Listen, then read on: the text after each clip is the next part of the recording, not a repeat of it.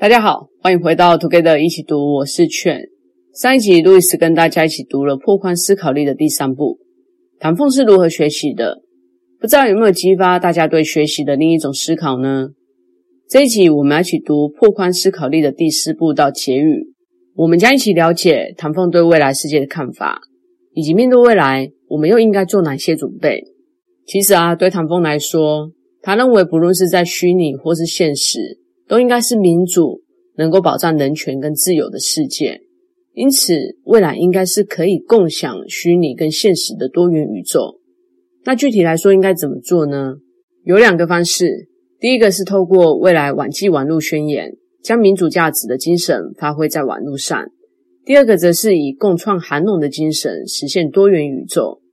先来说说第一个方式吧。如何透过未来网际网路宣言，将民主价值的精神发挥在网路上？唐凤在二零二二年代表台湾，与全球五十多个国家共同签署了未来网际网路宣言。除了透过宣言推动对网路与数位技术的愿景之外，各国也承诺推动真正自由、开放、尊重隐私与人权的网路世界。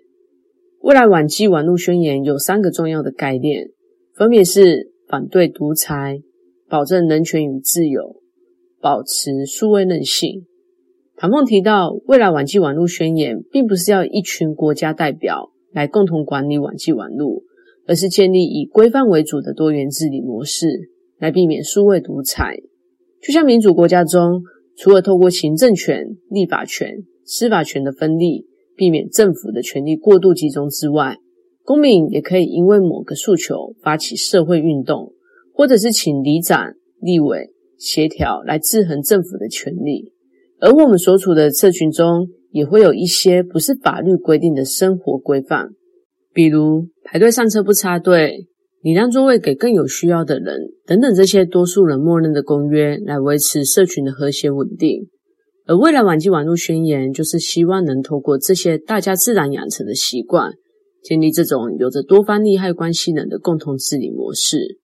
另外，未来网际网路宣言也强调应该保障人权与自由，也就是透过端对端的原则，达到在网路平台自由迁徙的自由。你的平台与你的阅听大众要采取怎样的技术，完全是由这两端来决定合适的技术，并不是由中间的第三方平台来决定。比如大家正在听的 Podcast。就是一个开放式的互通技术。如果你是台长，你可以选择在 Free Story 或者是 SoundOn 上架，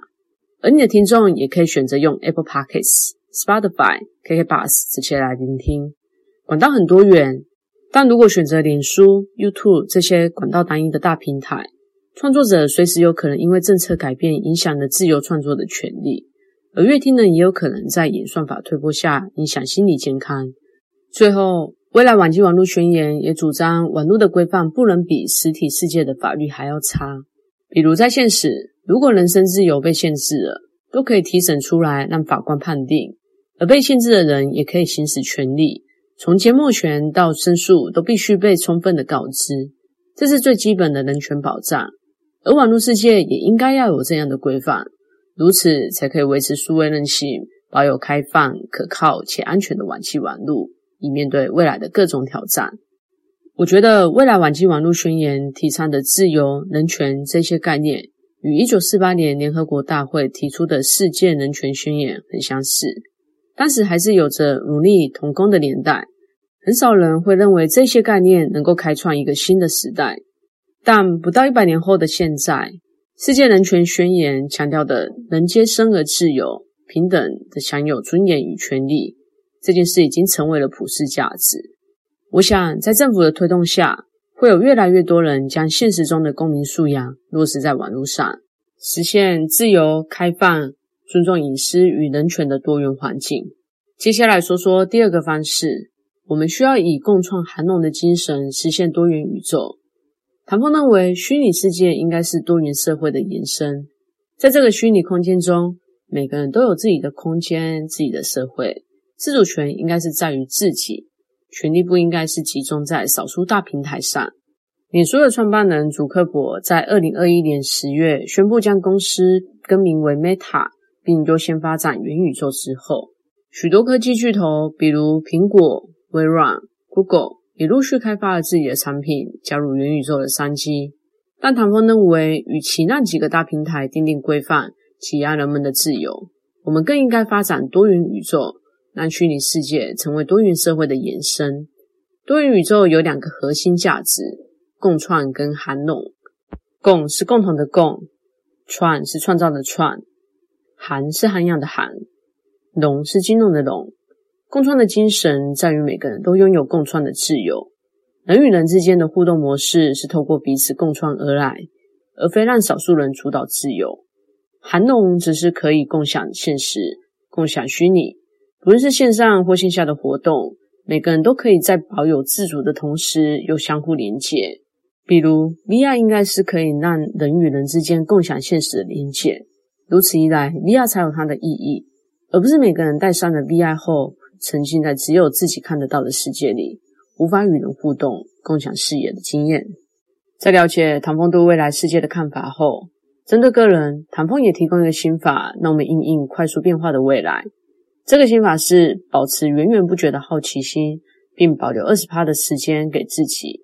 什么意思呢？唐凤认为，虽然斜杠已经成为当今职场的常态。但单干在未来反而会受到大家的敬重，因为未来能够专心钻研一个领域的人会越来越少，会因为少数而受到重视。因此，不论你现在是否正在做全职的工作，都应该为自己保留二十趴的时间，去连接正职以外的外部社群，累积自己的人脉、第二专长。而留二十趴的时间给自己培养第二、第三专长，也能够让我们拥有跨领域思考的能力。这份能力，不论是在工作发展，或者是未来创业中，都会对我们有很大的帮助。因此，把斜杠当做一个状态，同时在其中深化自己最感兴趣的单干领域，累积自己的价值，这件事在未来会变得越来越重要。最后，想跟大家聊聊我在这本书感受到的。不知道大家有没有发现，从我们听破关思考力的第一步开始到现在，给予比拥有更有价值这件事。一直是唐凤成长过程的圭臬，我想也是这样，才让唐凤能够以更开放、有韧性的方式准备未来。而唐凤提倡的共创共好观念，也让我跳脱了将自身权利交由少数人身上的线性思考模式，以另一种角度来看待自己与世界的关系。这边想跟大家分享一个唐凤如何让给予变得比拥有更有价值的例子。唐凤非常鼓励大家用他的话做二次创作。不必征求他的授权。曾经就有一家饮料公司想要使用唐凤所说的一句话作为饮料的包装，那家饮料公司就问了唐凤，结果唐凤告诉那家公司：“你要不要仔细看一下网站？上面都有写着，我抛弃了所有的著作财产权，包括人格权。意思是对方想要怎么做都可以。”那我自己啊，觉得唐凤的回答里连人格权都抛弃这件事还蛮有趣的。不过唐凤也说。会这样做的原因，就是因为他不需要审阅，才能够出现各种各样超出他本来想象力的创作。在这样的情况下，就不只是引用他的话，而是他的话变成了创作的素材，而这样的素材才有意义。就像我们在这本书听到谭凤一次次分享工作、学习以及生活经验感受到的，只有透过无私的传递、共享知识，才能让我们保持社会多元、开放的空间。共创、共好、共感美好的未来。